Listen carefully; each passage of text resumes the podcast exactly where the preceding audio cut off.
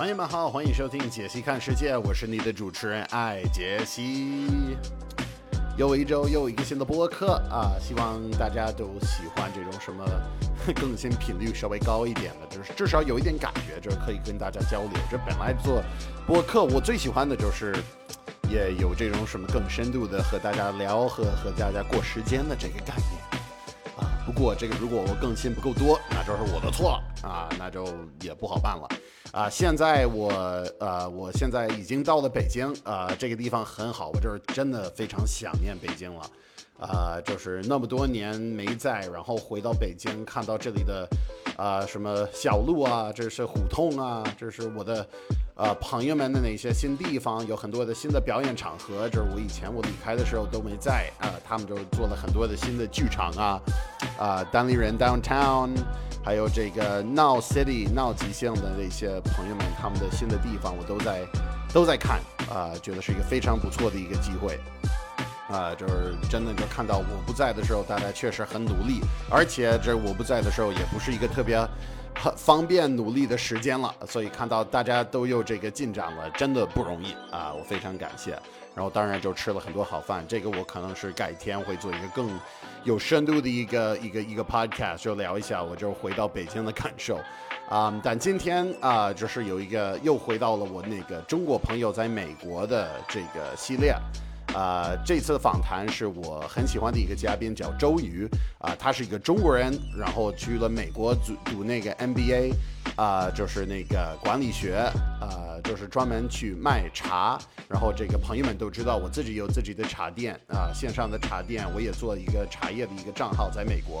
啊，茶叶是我的生活里一个很大的部分了，啊，所以我在洛杉矶，我发现了，哎，有一个人住在沙滩旁边，爱喝茶，太好了，啊，就是我感觉我在我在中国的很多时间就是跟福建人喝茶，然后现在。在美国也有了这个机会和福建人喝茶，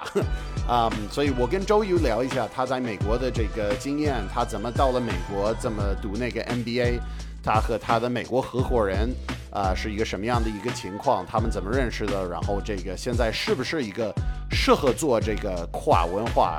啊和这个跨境贸易的一个时间了？因为如果看新闻的话，你会觉得啊，就是中美现在什么都不好了。但是我的经验就是，我个人的生活也越来越看别人的生活，我觉得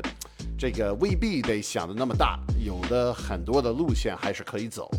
啊，所以我不多说了，我就看一下我和啊周瑜我们两个人的对话，啊，你听的是解析看世界，好好享受啊。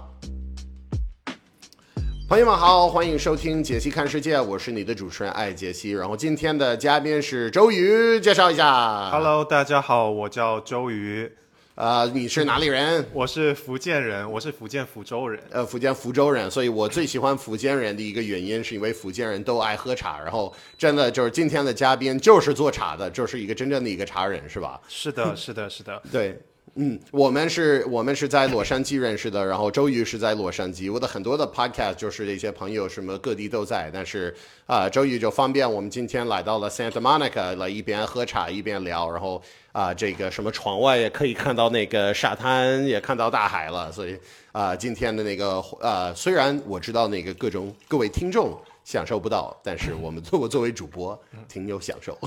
透过我们愉快的声音，大家也慢慢能感觉到。对对对，所以啊，所以今天就是非常开心有周瑜在这里，因为。啊，我们认识的时候就是来来，我我开始认识他在美国的经验。啊，你是来这里来读那个 MBA，就是 MBA 中文怎么说？我们刚啊，他应该叫做工商管理硕士。嗯嗯，工工商管理硕士。OK，所以工商管理硕士啊，在在哪里？是在在 Pepperdine，就是啊，中文翻译过来叫佩伯代因大学。然后他在。啊，马里布，马里布，OK，挺好。所以你就是就是为了去马里布来选上了这个地方，是吧？我是觉得这样的学费特别值，因为你。看着海，一边看着海一边学习，那那挺好的，就是生 生活就比没有比这个更好的，是吧？对对啊，所以我就呃，就跟他聊的时候，我就发现，哎，这个人也不仅爱喝茶，也在美国开始做茶，这是铁的粉丝也知道，我也开始做茶了，我有自己一个美国的一个线上茶馆了啊，所以我很期待，就是跟他聊一下他在美国的生活和这个茶的文化。啊，所以就先我我觉得第一个问题，我们直接聊起来，就是你你什么时候开始喝茶了？你是从小喝吗？还是什么时候开始喝？说实话，我开始喝茶应该甚至，呃，那真的是要看我爸妈什么时候给我喝了。哦，就是因为我们福建的家庭，茶是生活当中最必不可少的一个东西。嗯，呃，反正从小我爸有在喝茶的时候，我在身边我就喝茶。嗯嗯。所以这个是，所以家庭的原那个原因就开始对耳濡目染。对对，这个是我我觉得是在美国，我一直在想要告诉美国的对茶感兴趣的人，他们可能会觉得哦，这个哦那么多的一些什么有有盖碗啊，有茶盘啊，什么那么高级的一些事情呢，是不是一个他们经常说 tea ceremony，它是不是一个礼仪？然后就说你也可以。做茶道的礼仪，但是也对于大多的人来说，它不是一个，它不是一个特别有礼仪性的一个感觉，就是普通生活当中的一个一个习惯。对，哦，我因为我自己对茶的理解，就我们这一代人对茶的理解，我们并不是觉得说茶它是有一种固有形态的。嗯。呃，像我自己平时经常做茶的话，如果我今天是服务朋友，我可能会用盖碗。嗯。但是我自己喝的话，有的时候早上我就喜欢冲一杯很快速的茶，喜欢味道，嗯我会选择用法压，或者说用其他的茶壶或者漂一杯。其实大家可以选择用各种方式泡茶。嗯嗯。都可以泡出一口好喝的茶。对，所以这个没有没有对的，没有错的，就是对。Yeah，所以挺好的。所以你在那个，所以你喝茶的时候，你是来自福建哪里？你再说一遍。啊，我是来自福建福州。呃，福州，所以福州附近的好茶比较多吗？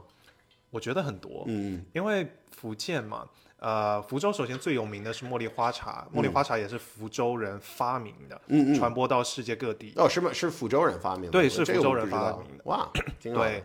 然后差不多在七八百年前，大家就开始研发怎么把花香保留在。茶里头，嗯嗯，然后那时候大家开始推崇一款纯天然带有香味的茶，茉莉花茶从此诞生。所以茉莉花茶这个这个花的味道是怎么样引入到那个茶叶当中？哦，这个是一个非常传统的工艺，仍然现在福州人还在用这样的方式做茶。嗯，它是在茉莉花呃开放的当天把花给摘下来。然后用茶跟花一呃一层茶一层花把它们搅拌在一起，再把它盖起来，嗯，让它们发发生这种呃，我们觉得它是一种类似化学反应，因为茶会吸香，花会吐香，嗯嗯，等到花把香吐完之后，我们把花全部都筛掉，然后这样反复的工艺工艺做好几次，嗯。好几次之后，我们再把它烘干，把这个味道锁住，就是我们现在喝到的茉莉花茶。嗯，所以这个就是为什么有 有的茉莉花茶，我看到的是花和这个茶叶混在一起了，但也有的就是纯茶叶，但是还是有茉莉花香。对，所以他们这个就是因为这个工艺，这个这个工艺是什么时候发明的？你知道吗？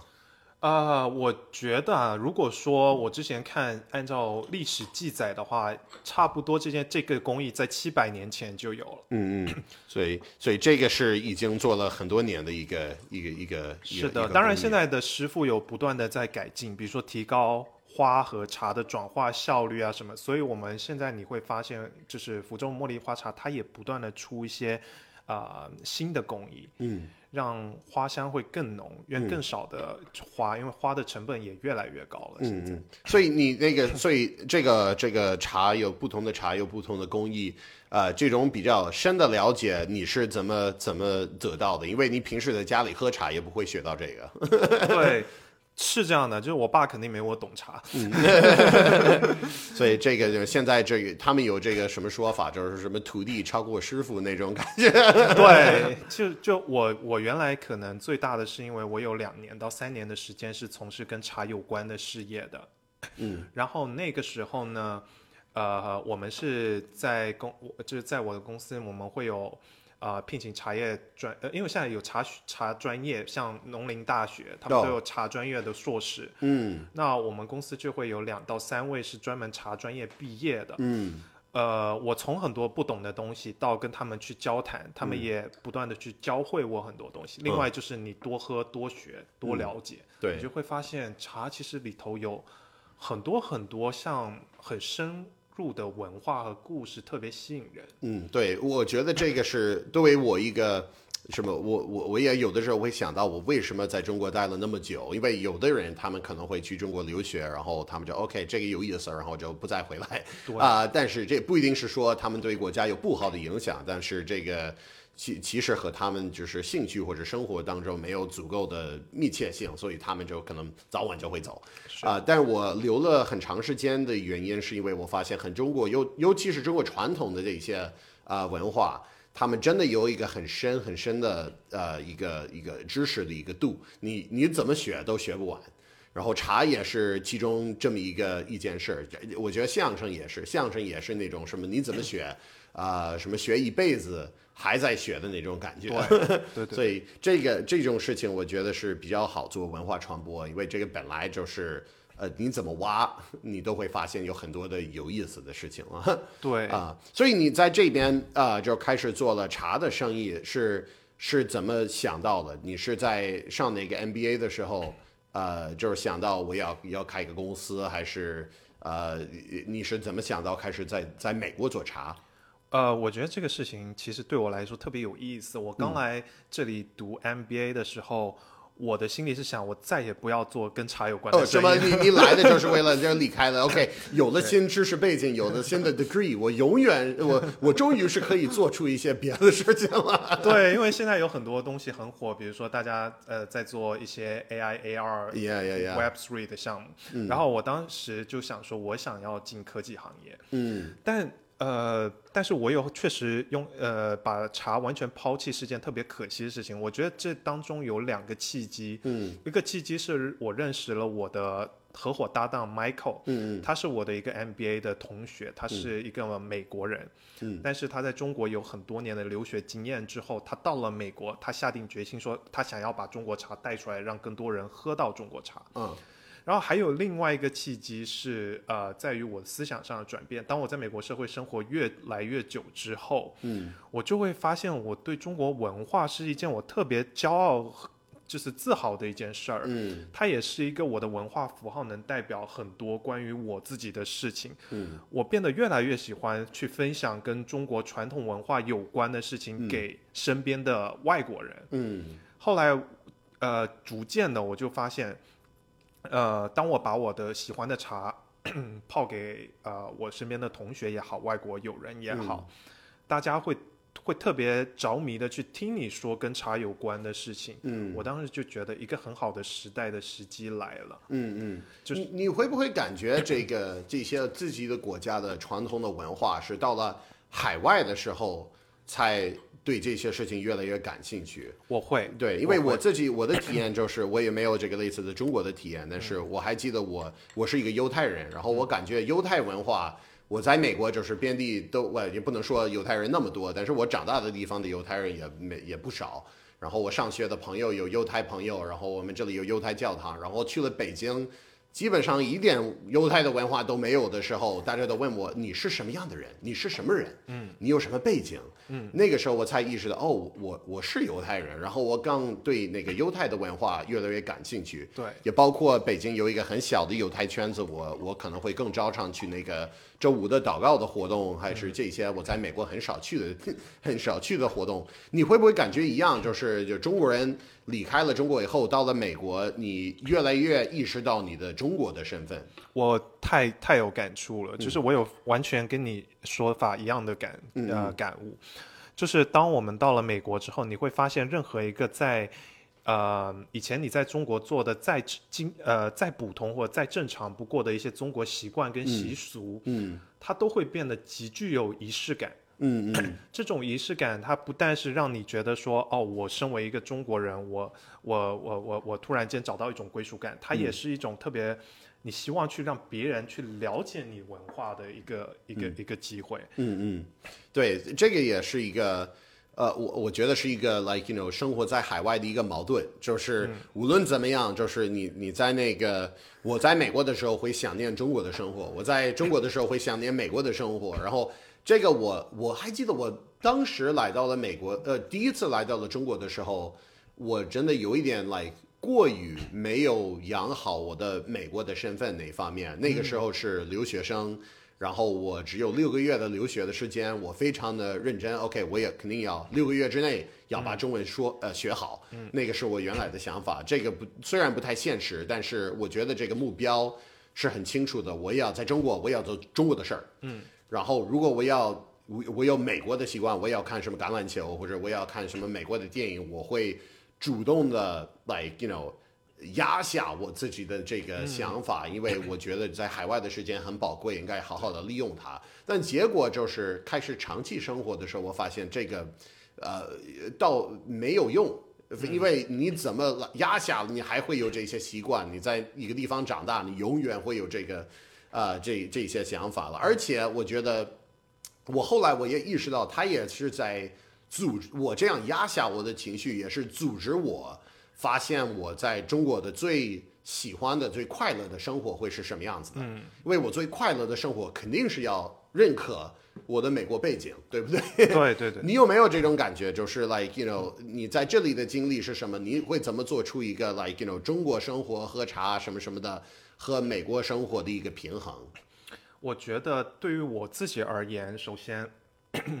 呃，我认为现在在我们这一代，其实。受到特别多美国文化的影响，嗯，比如说我们从小就吃麦当劳、肯德基，嗯，然后在长大了之后就开始看 NBA、看好莱坞的电影，嗯，所以呃，虽然我们小时候在中国生活，但是对美国文化都早有耳闻，嗯嗯，呃，所以这些习惯我仍然保持到现在，它也是我一个比较大的兴趣爱好，是可以去跟美国人去分享交流的东西，然后。当然，我就是到了美国之后，我会变得越来越注重中国的传统节日。嗯嗯，我会很在在意这一份异乡的仪式感，然后喜欢跟朋友聚在一起，然后很骄傲的去跟同学说：“你知道吗？我昨天过了个什么中国特别牛逼的节日。”对，这个什么 中秋节快乐，然后给朋友送一些月饼什么的。对对对对对，这样他们的这些美国当地的朋友，他们的反应是什么？他们听到哪些中国节日时候？他们觉得特别的惊讶和有趣，因为我们有一些呃 中国特别深的一些传统想法，比如说我们的元宵。它是一个团聚的节日，嗯，我们的圆代表团团圆圆，嗯，所以我们吃的东西元宵它也是圆的，嗯嗯，像这一类就是环环相扣的一些文化底蕴，所以就是美国人就一听哇，中国真的有五千年的谐音梗的历史，这个真的很深的 深奥的谐音梗历史，这个真的是一个 like you know，嗯，但是我我觉得这些这些体验也也挺好的，因为。很多的我们自己的，我我觉得就是学会其他的国家的什么节日或者他们的传的习俗，对我来说有两个价值了。就是第一个，当然学会了一些新的常识，但是第二了，就是我发现回国，它会让我意识到我自己的国家的节日的意义在哪儿。是我们觉得什么值得被选为一个节日。然后哪些节日是真的节日，大家都会过；哪些节日是我们口头说是节日，但是没人过。是 是是啊，所以这个也也都是一些。还有什么节日我们根本没有？可能一个一个文化有一个文化根本没有。嗯，所以呢，在这里就是这些比较呃，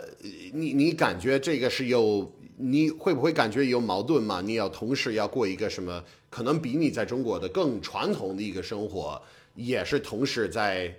美国生活，你会感觉有矛盾吗？我觉得完全没有，因为美国的社会它本身就是个嗯呃，美国本身就是个移民国家，它包容了特别多的各种各样的文化，然后它反而让我觉得我的生活变得更多姿多彩了，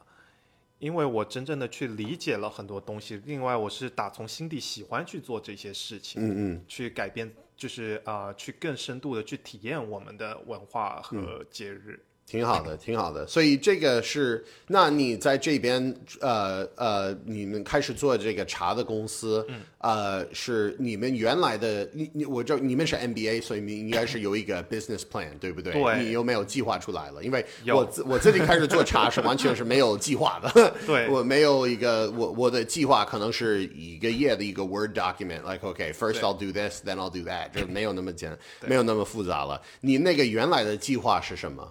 啊、我们对，就像你说的，我是个特别喜欢计划的人，然后特别喜欢规划。嗯，那我最开始的时候，其实我们瞄准的方向是做呃 wholesale，就是 B to B 的生意。那时候我们会觉得说，在这里目前我们找不到跟我们一样的茶叶供应商，它具备有这么深的茶知识和源头资源。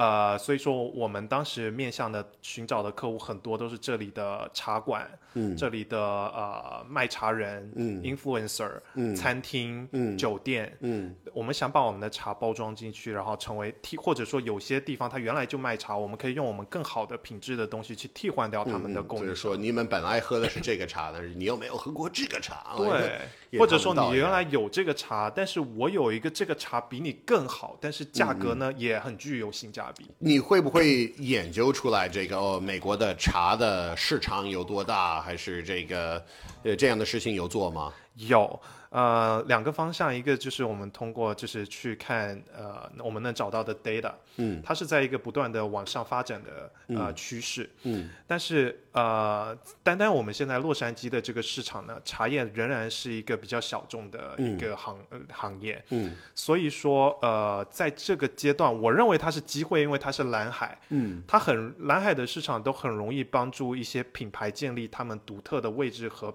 和呃品味，嗯。然后我们也可以重新去塑造一个茶叶的文化在这里。嗯。对，让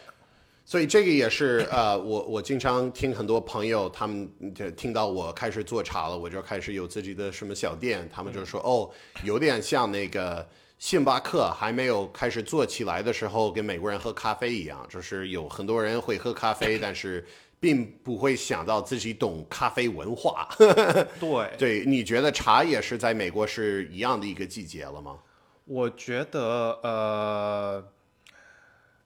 我觉得现在是一个这样的情况。其实中国的茶叶很老早就来到美国了。就我家乡的茶叶，其实最早的时候就是在波士顿清茶事件，嗯嗯，当时他们在倒到海里的就是啊、呃福建的茶。哦，是福建的茶吗？对哦，这个我我作为波士顿人也我也很感兴趣。我们 我们遭到了谁的茶，我也不知道。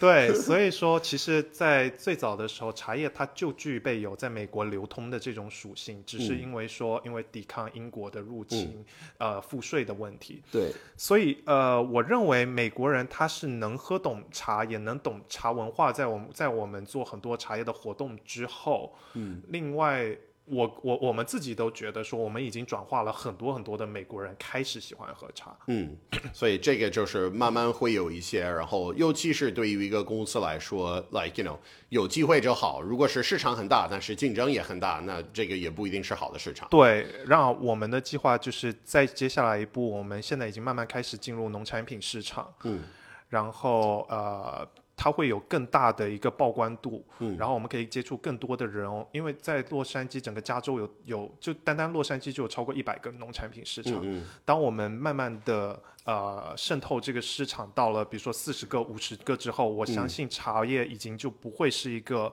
大家可能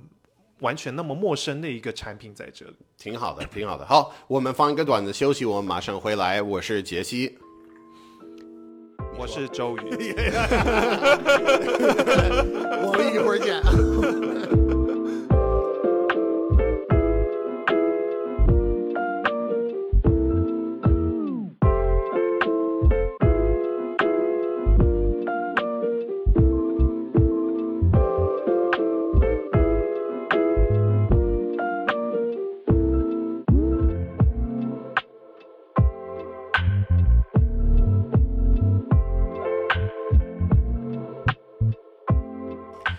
朋友们好，我是爱杰西，欢迎收听《杰西看世界》。我今天的嘉宾是周瑜 Hello，大家好，我是周瑜。啊，然后周瑜是一个茶人，在美国呃读 MBA，然后现在在开自己的一个茶叶公司啊，什么尽量把中国的传统文化啊传播给美国的啊朋友。然后我也问一下，这是在美国的生活的一些问题。我也我也我也一直很好奇，做一个什么长期在海外待过的人，就是日常生活的这些方面，呃，美国你有哪些方面比较喜欢的，哪些有有不喜欢的？所以你你第一次来美国是哪一年？啊，我应该是在一五年、一六年的时候，那个时候在在哪里待了多久？我那时候在美国，其实就呃并没有固定在一个地方，我是从纽约慢慢的往下到佛罗里达，中间经过几个城市，当时其实就是为了来看一看，嗯，想了解了解一下这边的一个环境，是不是有一些自己将来感兴趣的地方。嗯，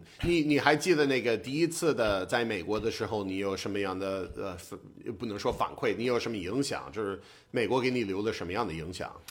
第一次的时候，我给我感觉就是这边人开车很快，开车快，真的吗？因为我我很多人他们就是第一次去北京的时候，就是啊，怎么开车这么疯狂了？那但可能呃没可能没有这个什么南方的什么 Florida 的人开那么快，我不知道。对，就是这边的人的开车很快。然后呢，我觉得这边呃，给我觉得比较有趣的是，嗯、没有那么多的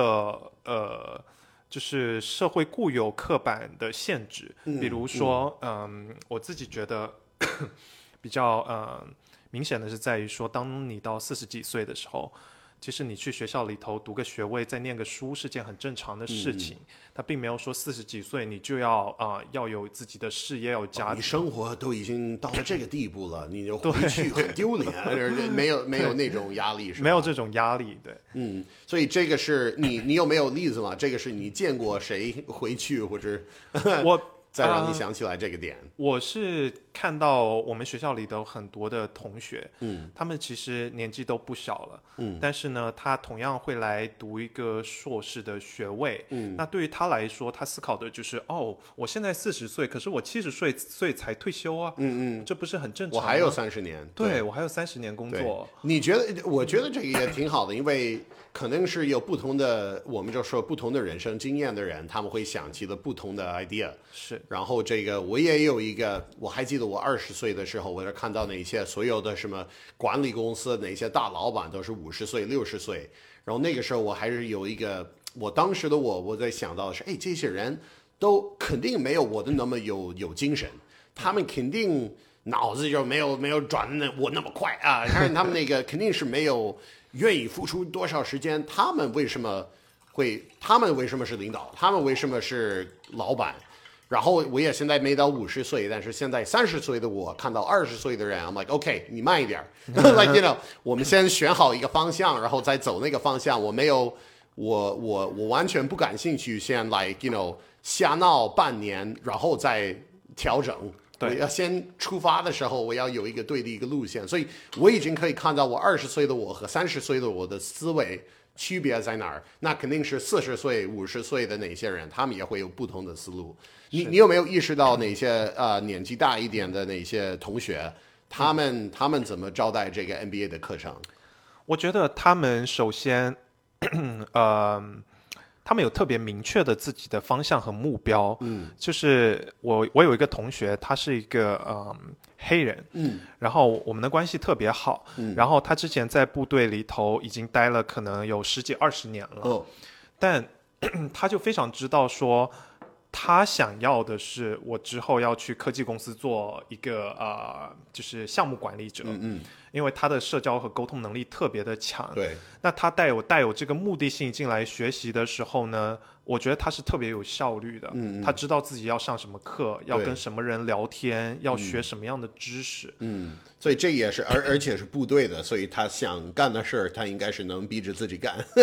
他也对。没有这种，嗯、我也我得做工作，但我不愿意做的那种感觉了。哦，我还有一个同学也啊很有意思，他之前呃，因为我我我我我我之前看他他的履历，他有两年的时间是呃没有在工作的状态，嗯，他完全回归家庭，因为他嗯生了一个小、小宝宝，嗯，然后两年时间就这样，然后他的生活状态就属于说另外一种，我很随遇而安，嗯。到现在为止，他也不着急找工作，就他已经毕业半年多了，他觉得说没关系啊，现在环境不好啊，嗯嗯等夏季再看看。所以。就是真的对。like you know it's not time man like you know 有点是那种 like you know 加州的 like OK 这个慢慢来的那种感觉。对，所以他们就是可以不我你你不管你什么样的生活方式，你都是对的。嗯嗯，你的你的本科是在哪里读的？是在国内吗？对我本科是在国内，所以你在两个地方都都做的一些高等教育了，你你感觉，like you know 美国当然是本科和硕士本来也不一样，但是你感觉这个呃这些不同的那个 like 有对高等教育的这个看法，嗯，或者你现在两个都体会过，你你感觉到有什么样的不一样？我觉得很大一个不一样的地方是，嗯，中国的教育更偏向于说把你变成一个呃具备有很高呃工作能力和素质的一个人。嗯 但美国教育它更偏向于说，它更鼓励你去做很多呃，甚至别人没有做过的事情。嗯大家会觉得这是件很值得敬佩和很很优秀的事情。嗯所以我在美国的环境的时候，我常常会在以前不敢想的事情，我现在会觉得说，那我是不是可以试一下？嗯那身边的人，所有人，包括你的教授啊、你的老师，他们都会给你一个非常正面的一个支持的时候，我我就会觉得我好像做什么事情都是对的。嗯嗯。那我不去试怎么知道呢？可能奇迹就在那儿。Yeah, yeah，所以这个也真的，我我在美国的时候，我觉得是一个有我听说一些欧洲人，我有一个有一些朋友是欧洲人，然后他们听到他们就有有点讽刺美国人，但是我觉得这个不一定是一个不好的事情，他们就是问美国人，那你最近过得怎么样？Oh, it's great, everything's going good. Like you know, you know, there's a lot of opportunity，还有很多的机会，就是呃也就比较乐观在对待世界和机会和这个生意这些事儿。对，嗯，而且尤其是在上学的时候，如果有老师，like 如果你在一个商学院，然后你是一个老师，然后学生有一个 idea，然后你说，嗯，that's not a good idea，对你你是一个非常的另类的一个老师。我觉得在这里的人会觉得，我的第一个第一个责任是帮他们发现自己的 idea 是不是好的。是的。然后，如果我有一些问题，肯定是能提出来，但是并不是说 OK，呃，这个是一个好的 idea，这个是不好的一个 idea，然后我得教育他们对怎么分析。因为对，有的时候我就会觉得说，我甚至开始开始就是他没有，因为完全没有人反对我，我甚至不习惯。你不习惯的，因为因为一般来说有人反对我是是我我有这么棒吗？所以你现在的感觉是，你是不是真的有这么棒，还是就是大家对你的态度有变化我觉得，我觉得就是呃，两两个都有，？Yeah, yeah，就是不是说我很棒，就是我觉得是大家呃是通过一种呃对于你鼓励式的方式，让你不断的可以去做一个呃变成为更好的人，因为大家可能在在你身上，他有发现你有一些只有潜潜力或者潜质的地方，嗯。帮助你去开发，嗯去激发你。对，所以这也是一个 like 在一方面一方面是一个 like 自我发现的过程，就是我觉得这个是很多的，就是八十年代和九十年代我长大的时候比较流行的，就是说每个人都特别，everybody is special。是的，然后这个在在某一些方面有很多的好处，但也有一些方面是有不好的点。我我认识很多的在这个环境一直在长大。哦，你踢球踢得很好，你你什么都做得很好，每个人都有奖牌。然后在这个环境下长大，然后就发现了，哦，我我基本上我过的是一个普通的人的生活，我也没有那么特别。是的，嗯，所以他们有的时候会比较扫兴。但是我觉得中国人进入这个环境就不一样了，因为中国人已经是在一个呃有有一直奋斗的一个环境来来经过了。你去上一个什么本科，你也得做高考，你得你经过一些，在美国很多人一辈子不会做的那些竞争。然后你到到你到了一个很多人会鼓励的那个一个一个环境了，我觉得是一个有有点是一个 perfect match。对我我我我我也会我也会这么觉得，就是、当我们因为我觉得在中国环境里头，大家就会觉得向下扎根、逆流而上。嗯不不管你遇到多大的困境，中国人通过大家的呃劳动能力和意志力，他都可以不断的去逾越很多的困难。嗯然后现在到了一个新的环境里头，你就会发现他们是互补的。嗯嗯对我需要更有创造力，在结合我自己能做事情的基础上，我有落地能力的基础上，我现在有更有创造力，我可以去创造出一些新的商业模式和产品。嗯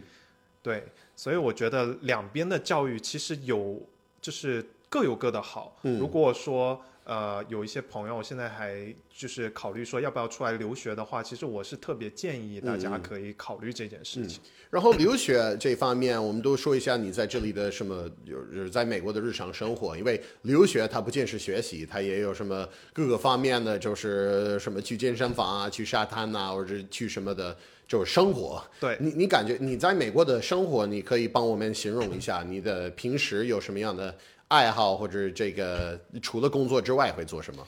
我我觉得我的生活是比较简单的，呃，第一我喜欢健身，嗯，然后为了呃保持一个健康的身体，嗯，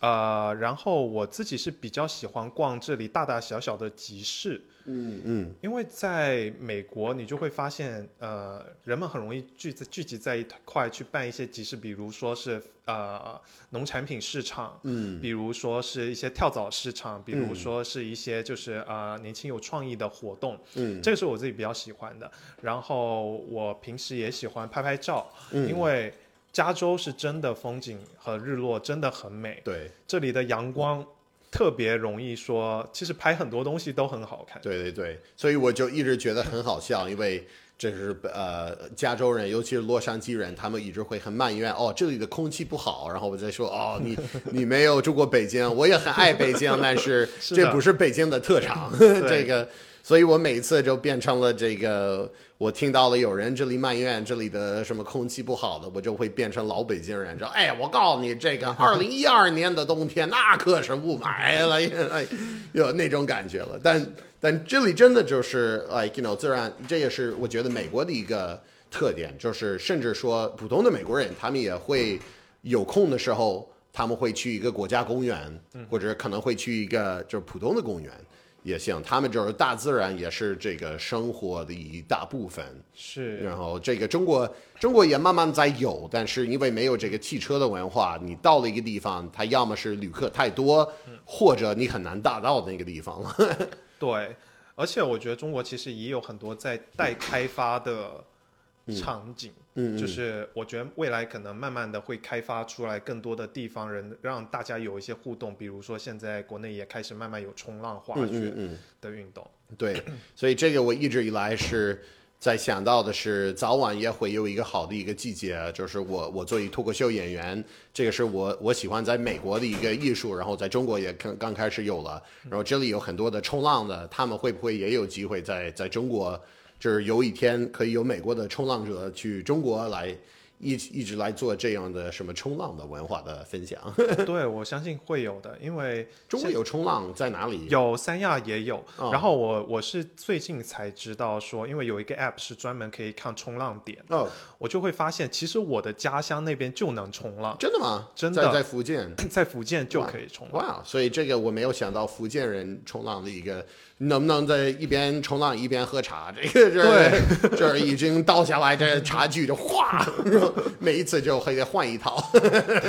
所以挺好的。所以嗯，然后这个在其他的生活当中，你你发现你在这里吃的是怎么样？你吃的是美西餐多、中餐多？你怎么怎么吃的？哦，我是个特别对吃呃的适应能力特别强的一个人，就是我有遇到过很多中国的呃朋友，他们在这里，他们会只吃中餐，因为这这是中国胃嘛。嗯嗯。那我能也能理解，但是我是属于说，呃，我现在怎么方便怎么来，因为我住的地方离华人区并不是很近，但我自己又会做饭，所以说，呃，晚上我会选择吃中餐，然后白天我就会选择吃西餐，嗯比较多，简单快速。对对对，所以这也是好的。然后，嗯，然后你你现在对你住的地方有什么感觉？你你现在住在哪里？我住在呃 Sherman Oaks，呃，Sherman Oaks，OK，、所以这个是在呃这个非洛杉矶的朋友，你介绍一下这个是什么样的地方？这个是个我个人觉得它是一个美国中产的一个呃聚集地吧，嗯，然后它是个呃我最喜欢它是因为它有点闹中取静的意思，嗯它很干净。然后社区的话，我觉得比较安全，嗯就是这几个点都是我觉得中国人会考虑的比较多的地方。对对对，我住在洛杉矶的 downtown，然后它又不干净又不安全 啊，但也很闹，但是但也有自己的特长啊。对，但所以啊、你来到了这里，你感觉你你遇到的最难适应美国的是哪在哪一方面？你现在有没有什么还是适应不了，或者这个不好适应吗？我觉得对于我个人来说最难的，因为我们是在中国文化长大，其实我们对于说呃很多美国的比较深的文化，嗯，我们现在去学习或者去感受的时候，我们没有办法说那么快能感受到。我举个很简单的例子，就比如说我跟我们的同学出去吃饭的时候，嗯，大家自然而然就会开始聊橄榄球，嗯，那橄榄球每个球队有几十个人，这你就发现了有一百个角色，你一个都不认识，对，所以那个是，尤其是现在我们快到超级碗的时候，我不知道这个什么时候播，但是这个橄榄球。聊运动，它真的是一个一个一个大事儿，在在美国。对，甚至我也听说很多多次有中国朋友在呃在跟我问这个问题，他们就说我真的感觉我在我的公司，如果我不懂橄榄球，我很难混。我真的我这个问题我该怎么我该怎么解决？然后那个时候你你怎么解决了？你你你你现在开始看了橄榄球吗？还是我？没有，我还是坚持不看，坚持不看是吧？但是我会想方设法转移他们的话题。那那就好，所以你的转移话题的哦，对我还还有一个方法，其实我之前我有一个 mentor，他教会给我的，嗯。当你遇到很多不懂的事情的时候，很多人可能会选择说：“OK，我等这个话题过去。”但是我现在会更倾向于说，我不断的去问他们这些问题。嗯，那你跟我分享一下这个人是什么？那你可以帮我 Google 一下吗？对，或者说我也想了解一下，这样你很快，你可能就会不断在每一次对话中能学到一些新的文化的东西。对，所以这也是我我觉得是做外国人的一个好处，就是如果是你是本地人。然后，如果你在美国长大，然后你就一直都都在美国生活，然后你还不懂橄榄球，很多人会觉得很很尴尬，真的很尴尬，因为他们也没有什么借口。但如果你是我，我发现我在中国是我是我是外国人的话，我说哦，我不知道张飞是谁，我不知道诸葛亮是诸葛亮是谁，对你给我介绍这个是怎么做到的，这个这个游戏的牌。他们为什么有这些人的那些元素？我我玩三国杀的时候就遇遇到这个问题了，嗯，然后大家都非常乐意跟你跟你分享，因为他们他们本来喜欢这个文化，他们也很少会碰到一点都没有跟橄榄球有关的知识的人，他们应该是很乐意跟你分享，对不对？特别特别特别乐意，所以他们越乐意。我就越大胆，之后所以说它就变成一种我们互相之间的一种社社交模式。对对对对，我有一个朋友是一个也是一个中国人，在波士顿留过学，啊，然后这个在波士顿本科的时候就。呃，他有一群朋友是特别喜欢看那个红袜子的球赛，嗯，然后他们那个上的学校离那个 Fenway Park 那个那个球赛那个赛场比较近，嗯，所以他去了看很多的棒球的比赛，也买了那个波士顿红袜子那个 B 字幕的那个帽子，然后他他现在就变成了一个真正的一个红袜子那个球迷 啊球迷，然后我就感觉这个事情，它虽然它会显得 OK，它就是一个运动，它也没有什么真正的价值了，但是我觉得。我看到的是，这个就让他感觉他真的生活在美国，他就是和本地人有一些共同的话题了。他也不是一个完全外面的一个人，他也有这个这个什么本地的一个爱好。对，嗯，所以这个也也和我我聊一下相声一样，我觉得我我聊一下相声，谁是谁的师傅，然后这个谁的相声说的好，谁的相声说的不好。啊，今年的春晚为什么不好啊？这这些，因为每一年都不好，但是为什么每一年不一样？但是那个这这些事情都会让我感觉，OK，我虽然不是本地人，我还是跟这些人有同样的一个什么话题感。是的，对，是的，嗯。然后这个我们现在一些呃一会儿我们要再再放一个短的一个休息，然后我们就回来再再聊一些那个我我要聊一下这个 NBA 你在这里的学习的这方面的一些事儿啊，所以我们现在放一个短的一个休息。我是杰西，我是周瑜，听的是杰西看世界，我们马上回来。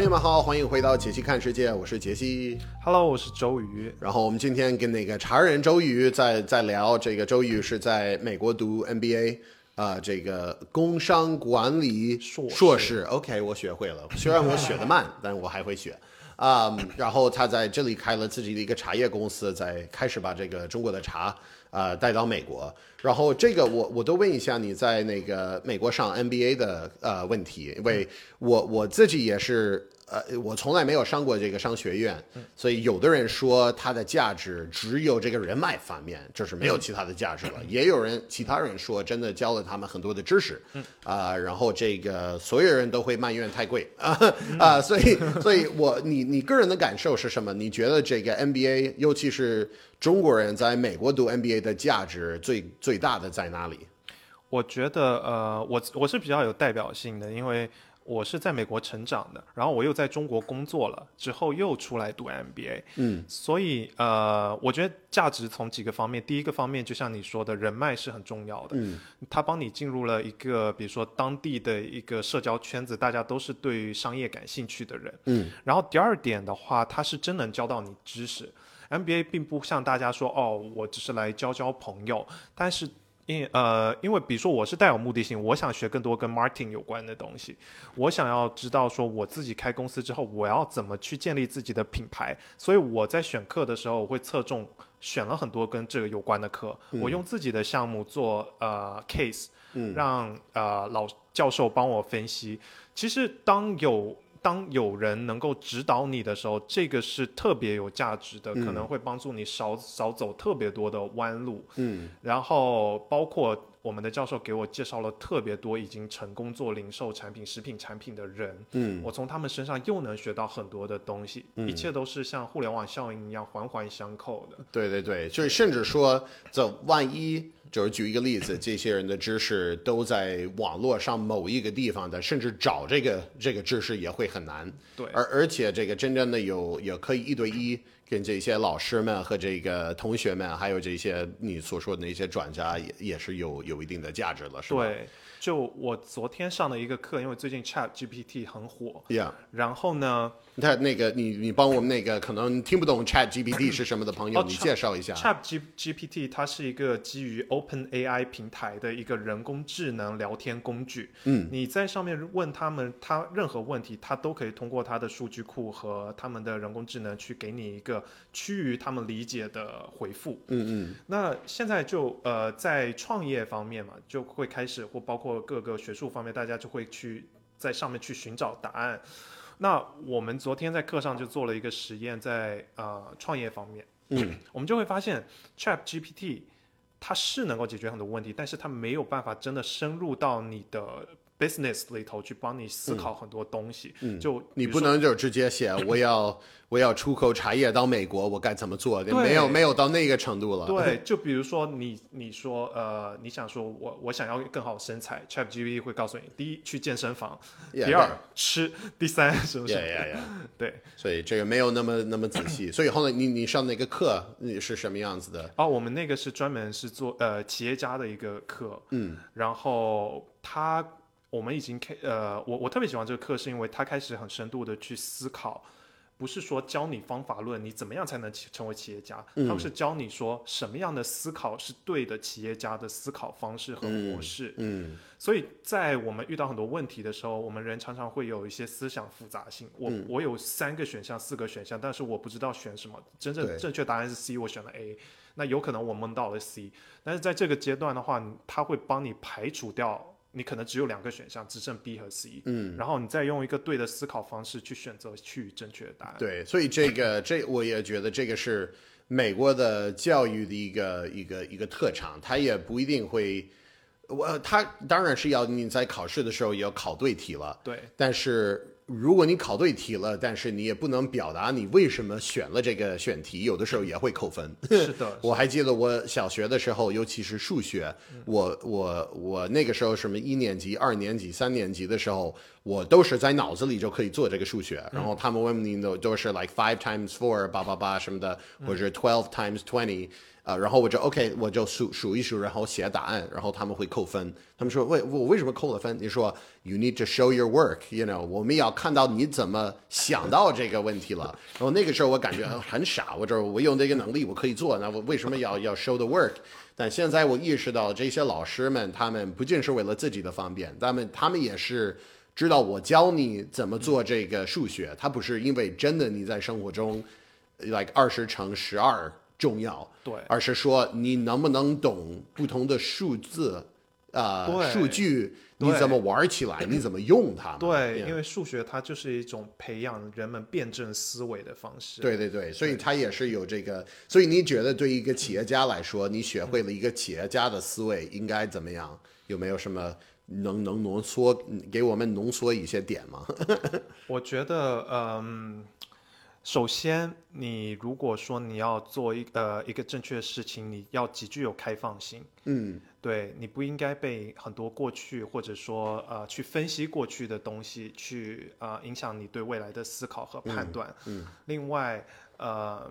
你需哦，我我我之前有学过几个很有意思的点，嗯嗯就是当你创业的时候，我我在一本书上看到，他说你需要问三个女性，嗯她们对这个东西的想法。嗯然后我觉得特别有意思，就是说从其实女性她们一直都有第六感，这种我们说的，她们的第六感是比男性准确很多的。的如果三个女性都说你这个项目不行，嗯，那就你就不要所以就继续下去。孔子就说了，就是三女行必我师言，就是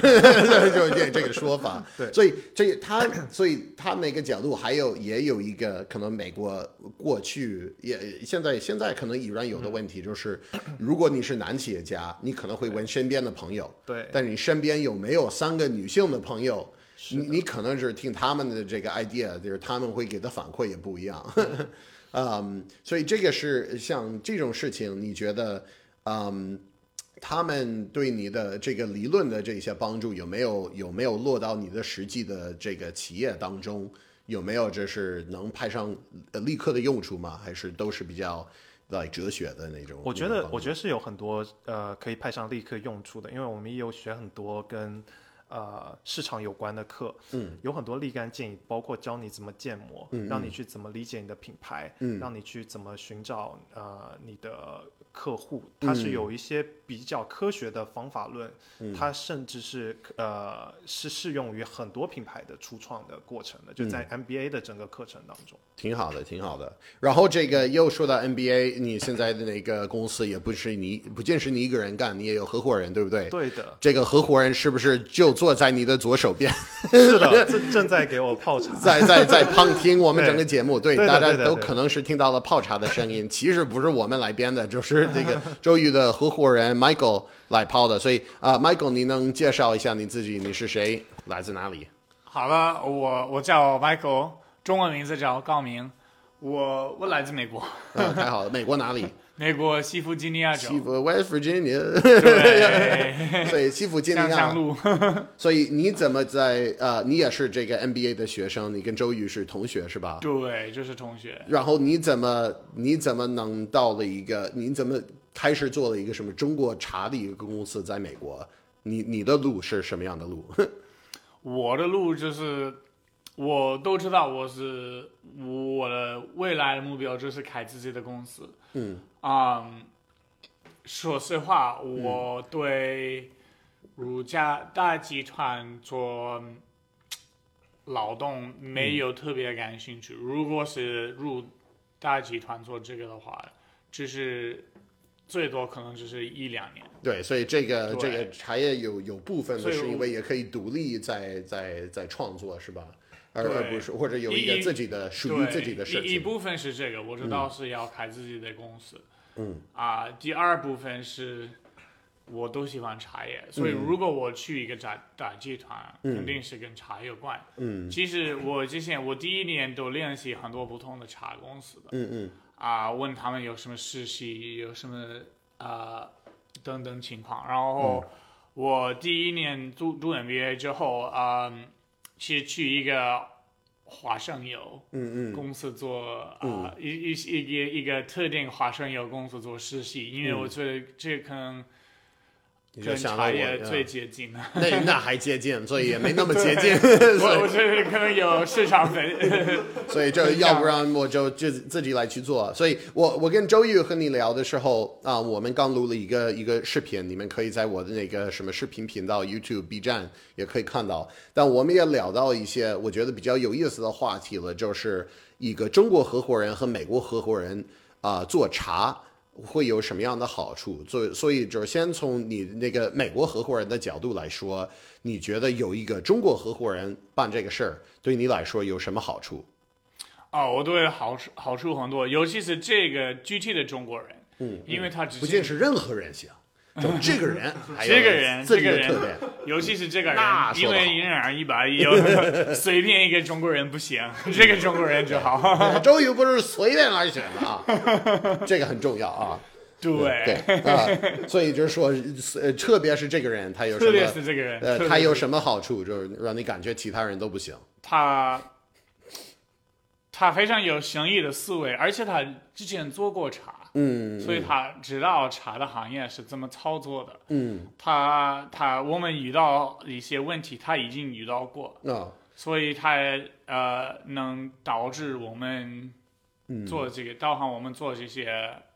呃问题。很多的这种什么来，对。很多的 like dead end 不用走，是吧？对，这个。这个是第一，因为他他是福建人，他嗯。有茶、茶行业的经验，嗯。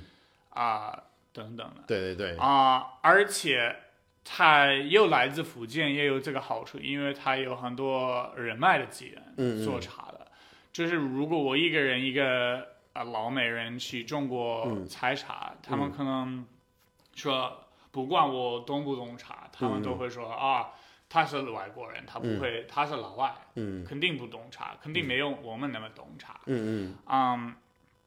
而且他们说啊，他就是美国人，跟我们的关系一定一点都没有，他不是大集团来的，所以我们都坑他，都嗯，不给他好你的。或者一直是说，甚至没有被坑，你会一直很担心是不是被坑，这个也是这个也是一个一没错个问题。我我们再问一下周宇，我们问一下，有一个美国的合伙人，你你发现这个有什么样的好处？啊，有很多好处，尤其是他。嗯，那哦，那就好，不是任何一个西弗吉尼亚的人都行。对，不是每个不是美国人都行。对嗯那我首先 Michael 他呃很特别，他很了解中国文化，他学的就是东亚东亚文化研究。嗯然后另外 Michael 他特别就是懂茶，嗯因为他在中国他的兴趣爱好就是喝茶，所以一整套跟传统中国茶文化有关的东西，嗯他已经就是甚至我可以说他比很多中国人都了解。嗯嗯 另外，我觉得就是在我们推广市场方面嘛，我他 Michael 的形象，包括他说故事的能力，他是个很好的说故事的人。嗯，那他可以帮助我们品牌快速的让别人了解我们在做的东西和好处。嗯因为呃。很很多人他看到了说哦，你作为一个呃美国的白人，你喜欢喝茶，嗯那说明说这个东西是不是真的有那么好？因为你喜欢，你跟我们一样，嗯那我们可能也想去试一下。嗯我们会相信你不会，你你你不会是因为你卖产品而已，你是真的爱上这个东西。嗯所以我觉得在很多的市场推广方面，包括茶文化传播教育方面、m i c h a e l 都是一个不可多得的人选。对，所以这个我我觉得挺好的，因为我我觉得很我我在往回去思考一下这个中美的这个贸易的历史，可能是最早就是很简单，就是哦，你们我们这边的医院缺乏 MRI 的机器，你那边有，我们要购买。对对，就这样的东西，就是甚至两个都是都是哑巴的，哦哦，一个有两个，哦哦，就是也可以完成这个合同了，然后就可以做起来。当然那个时候也不简单，有其他的问题了。但是这个这个生意，如果是能把这个产品寄到第二个地方了，都已经可以成了。啊、但现在很多的问题，包括茶，我们已经呃在市场里已经有茶一段时间，但是一直都没有形成了一个茶文化在美国，或者这个茶文化比较小，所以你这些解决这些比较有文化类似的问题，你觉得有两个国家的合伙人一起合作，它会有什么样的好处？我觉得在文化上，首先我们现在做的特别多的线下的茶叶的品鉴和冥想。嗯嗯对，那这个活动呢，呃，我们我我我自己是喜欢让 Michael 来主导这一整件事情，带着他们一边冥想，嗯，一边听我们的茶文化，嗯，因为冥想在国外已经是一个比较流行的一个事情，包括在瑜伽馆啊、或者怎么样。但是呢，之前在做茶冥想，这个是个非常小的事情。嗯，那我们把这个茶文化跟冥想一相互东西一结合，嗯，它就变成一个特别好的活动。大家为了冥想来想喝茶，然后顺便带走了一大堆的茶文化跟知识。我们甚至看到很多人带着本子来。写的密密麻麻的，就是把 Michael 说的关于茶的东西，就是感觉了这哦，这很有这个知识来值得来记下来。对，嗯，所以这也是我觉得，呃，他他真的这是一个很有价值的事情了。你看到人是这么这么这么记了，因为现在我们是在一个信息的时代了，就是信息量太大了。是大多的人的问题是信息太多，而不是太少，所以遇到了有一个情况，就是有人他们觉得哦，这个值得记下来，那已经是 OK，我们这个路好像有 有点什么了，这个 对，就是能走得通。然后又问 Michael，你你觉得就是在文化方面，就是没有一个中国的合伙人，你你你觉得这个事情是能办成吗？还是你你会怎么？你会遇到什么样的问题？我这里是能办成的。反正我之前也住在中国，而且我们也有啊，我也有很多朋友也是跟中国人合伙的，嗯嗯，所以所以啊，也有很多事情是跟一般的美国人是有，当然是有点不一样，但是我已经是能预测了。第一，第二，说实话，我都二十几岁，都是在中国嗯，对。住的，所以我生活的，所以是我的。所以就是在那边长大，嗯嗯，呃，可以说的，对对对，当然不是长大，但是开始我的事业都在中国的，所以，我有一部分比他们的更了解一些，比其他的美国人更了解一些一一些，嗯嗯，啊，当当然我们都是需要互相学习，呃，各种不同的方面，然后结合起来，但是我觉得到现在。没有问题。嗯，挺好的，挺好的。所以那就问一下周宇，我们时间不太多，但我们问的一些最后的几个问题了，就是你希望如果是有一个，比如说有两三年的一个，两三年以后，你比较有希望这个茶在美国，呃，就是整个行业或者你的公司会怎么不一样？你有什么对未来的这个呃这个来预预言吗？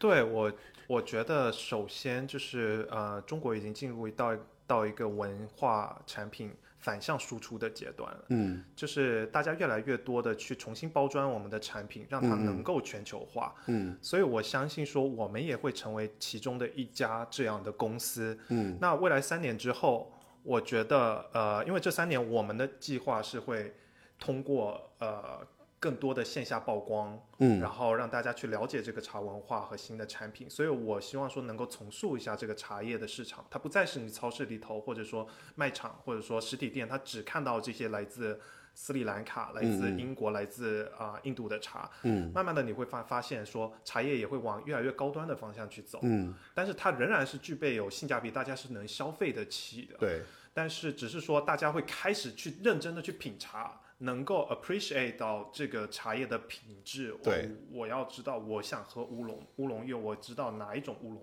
对，在外国人圈子里，大家也会认为这是一个很酷的知识文化去交流。我觉得，而且我我个人觉得，你这个希呃，你这个希望还是真有可能会发生，因为我自己也是也开始做了一点茶有关的，然后看到。确实有很多人越来越意识到，这个有点像咖啡一样，这个也呃，当然你要快速的那种什么茶包的也有，对，但是也有这个手磨的咖啡，然后也有这种什么呃，这个这个豆是怎么怎么加工的，这个豆是来自哪个国家，是怎么什么样的土地来种的，就是这种这种细节，就是大家对他们的食物。啊，越来越了解，而且也不仅是这个为了高大上去说，是为了身体健康，也会有这么也会会有人来考虑这个点，是的，就是去了这个最便宜的超市的，也不一定对我身体是最好的。对，嗯，所以我还是真有希望您这样的那样的目标，我我们都是希望这个会呃会有这种什么呃会有这种一个一个思路，然后这个最后，嗯，你对那个。呃，有没有什么最后一句话要跟我们的听众来说？你觉得这个无论是茶，无论是在留学，呃，你在这个整个那个什么体验当中，嗯，啊，什么学会了一件事儿，你要跟大家分享。我觉得现在的自己在两年之前，我从来没有想到我的状态是这样。那唯一我做的事情就是，我只是往前迈出了一步，跟我原先生活不一样的步伐。嗯，但是呢，它就像一个蝴蝶效应一样，它帮助推帮助你推动到一个新的位置或者是新的环境里头。所以我，我希望每一个人在在犹豫不前的时候，或者说在生活当中遇到瓶颈的时候，也可以勇于大胆的迈出这一步。嗯那我相信说，未来你会相信两年前你自己做出的选择。挺好的，挺好的，说的非常好。所以非常感谢周玉，非常感谢 Michael，让真的呃，然后我们在这边在聊天的过程中，我们也喝了很多的好的铁观音，所以又又非常感谢你给我泡茶，这个又挺好的。我又做，一般来说我做采访者，我也是给别人泡茶，现在就是又又采访别人，他们又给我泡茶，所以 呃，真的是一个非常舒服的一个下午了。所以啊、感谢你们了啊、然后这个以后大家有什么样的话题或者有什么样的问题，可以留在我们的评论区，或者给哪个广播电台打个电话，给他们说喜欢什么。我是杰西，我是周瑜，我们下次见，朋友们，拜拜。拜拜。